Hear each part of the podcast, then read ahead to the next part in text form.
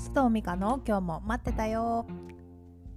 皆さんこんにちは須藤美香です。この収録をしている時点で2020年の12月15日です。いかがお過ごしでしょうか、えー、2020年もあっという間に残り2週間ちょっととなりましたね。日本ではいわゆる GoTo トラベルが年末年始あのストップするということになりましたがどうですか？皆さんご予定年末年始どのように過ごされますか？今年は例年以上にお家であの過ごすという方多いかもしれないですね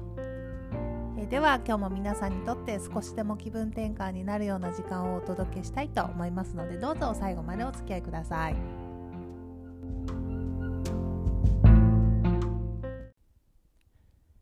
さて今日のトピックはどんな生き方に憧れる Hold Hearted に生きるとは？です。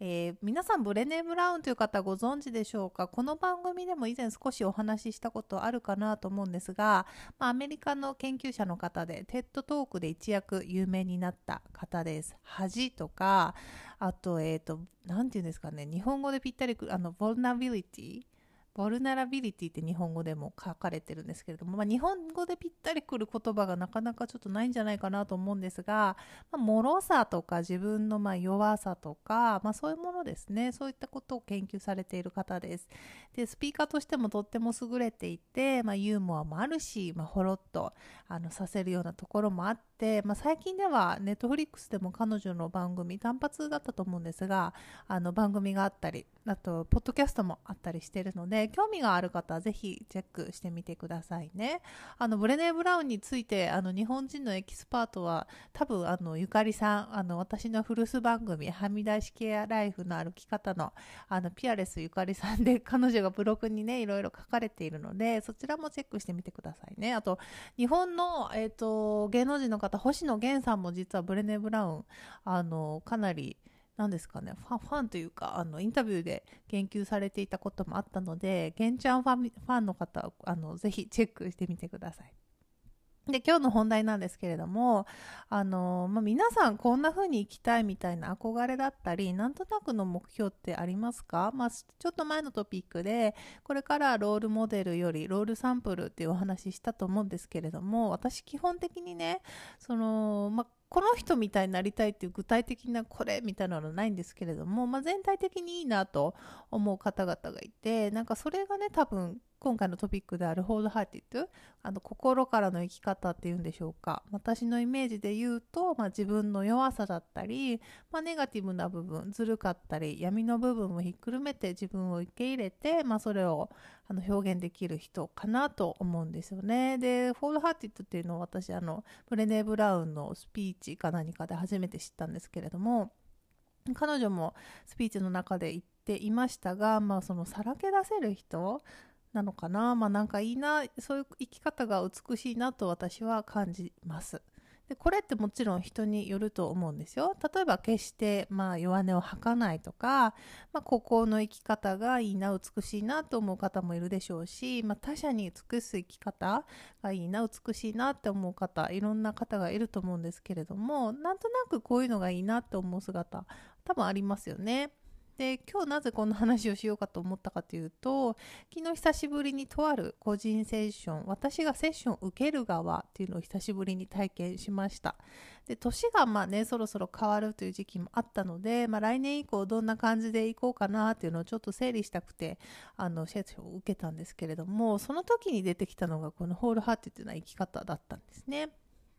で、まあ、私来年は出産を控えていることもあってじゃあその後、まあ、あの正社員とかではないですからね。育休産休ぴったりここであのここから始まってここから終わるみたいなのがないのでじゃあ仕事とか、まあね、あのライフスタイルどうしていこうかなってまた考えているんですけれどもじゃあ今の時点で自分がどうしたいかあの今後あのどうしていこうかと思っているかっていうのをねちょっと時間をとって考えて見つめてみたんですけれどもなんかこうそこで出てきたのが すごくこう前に進むのが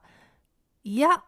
みたいなすごく怖いって思っていることに昨日気づきました。で何が怖いかというとあの今ねやっぱり家族と過ごす時間がすごく幸せでこれを絶対になくしたくないってすごいなんか握りしめてる状態であのまあ、ここにまた家族が増えてねやっぱり多分慌ただしくなると思うんですけれどもその上でじゃあ仕事とかライフスタイル切り替えてアクセルをそちらに進んでいきたいと思ってるんだけれどもなんかそこを行くのが怖いってすごく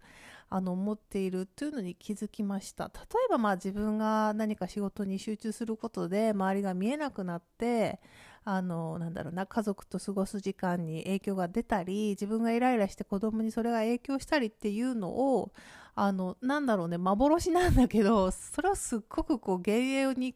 怯えているというか怖がっているのに気づきました。頭ではねあの今話してても思うんですよ。そんなの心配しすぎとか、まあ、やってみないとわからないしって思うんですけれどもでもこの話をね昨日セッションでしていて私泣いちゃったんですよね。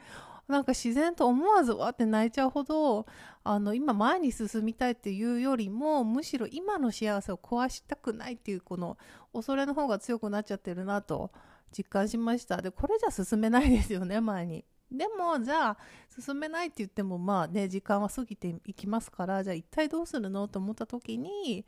まあ、怖いよって思いながらでもいいし、まあ、怖いよって言っている自分を隠さずに表現しながら生きていくことをすなわち今日のあのテーマでもあるホールハーティッドな生き方を選んでこうそれを包み隠さず出して生きていくっていうのが来年の以降の私のテーマかなって思ったんですね。でこれねすっごい嫌なんですよ。であの何回か前のトピック自己開示のお話にもちょっと通じるのかなと思うんですけれども例えば他の部分自分がどう感じてるかとか何をし、ね、何をしなんだろうなあのしているかとか、まあ、自己開示にはそんなにねその辺は抵抗がないのになんかなんでしょうね今回のこれに関してはすっごい抵抗があって嫌だなんか怖いと思いながら進んでる自分を見せるのがすっごい嫌だって思って。ているんですよね。で多分ここまで抵抗を感じているということは逆説的に多分これが正しい道なんだろうなって嫌だなって思いながらあの感じてます。皆さんはどうでしょうか？憧れる生き方ありますか？そして憧れだけじゃなくてうわめっちゃ嫌だ。もうなんかもう絶対嫌なんだけどずっと気になるみたいなあの何でしょうね？抵抗感が出てくる。もしくは私みたいに恐れが出てくるような生き方ありますかね？よく言われるワクワクしなする方を選びなさいだけじゃなくてなんだろう進むのが怖く感じるというのも実は正しい道にいると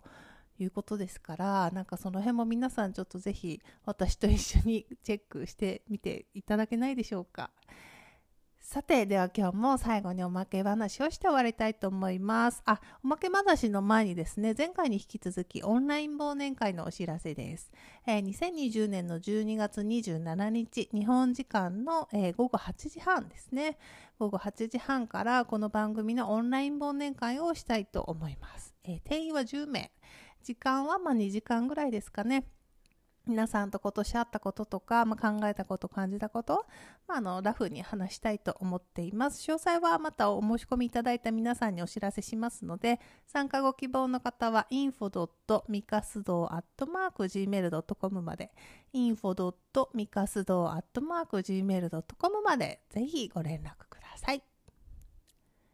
え最後になりましたが、えっと、ちょっと皆さんにお聞きしたいことがあるんですけれども、皆さんこう、冬のアウターって何着てますか？コート？ダウン？ダウン？あの、私ね、もうここ2、3年ダウンコートを買おうか買う前かですごい悩んでるんですけれども、特に昨年ぐらいからですね、その、なんだろうな、ダウンのダウンあったかいじゃないですか。ダウン欲しいんだけどその倫理的にもうどうなんだっていうことが気になりだしちゃってですね。っていうのはそのダウンコートってほらやっぱり羽？羽を使うじゃないですか。でそれをねなんかあのエシカルじゃない方法で撮ってたりとかなんかすごい見ちゃったんですよね動画を。なんか丸裸のアヒルちゃんみたいなのを。それを見てからうわあれちょっとちょっともう買えないかもしれない。ファファーもそうですよね。まあなんかちょっとなあったかいの欲しいけどちょっとどうしようと思ってるうちにまた冬が始まってしまったみたいな感じで、まあ、エシカルダウンなんかもねビーガンダウンとか最近ありますからそれもチェックしてるんですけれどもなんかいいあのブランドがあったらぜひ教えてくださいね。